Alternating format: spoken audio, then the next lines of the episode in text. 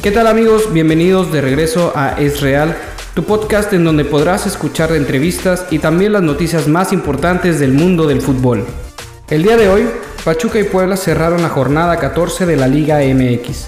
Partido entretenido y disputado, en donde los camoteros se llevaron la victoria al vencer a los Tuzos 3 por 1, con goles de Araujo al minuto 2, Perg al minuto 66 y Reyes al 90.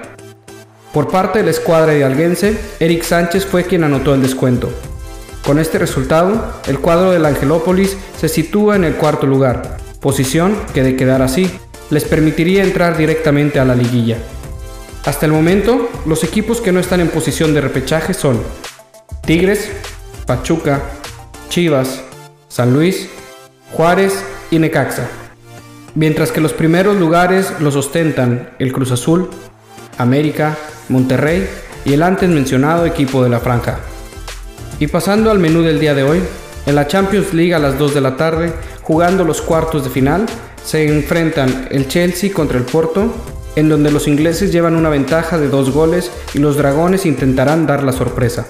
El Paris Saint-Germain en contra del Bayern Múnich, recordando que los parisinos llevan ventaja de un gol, al haber ganado el primer partido como visitantes con marcador de 3 por 2.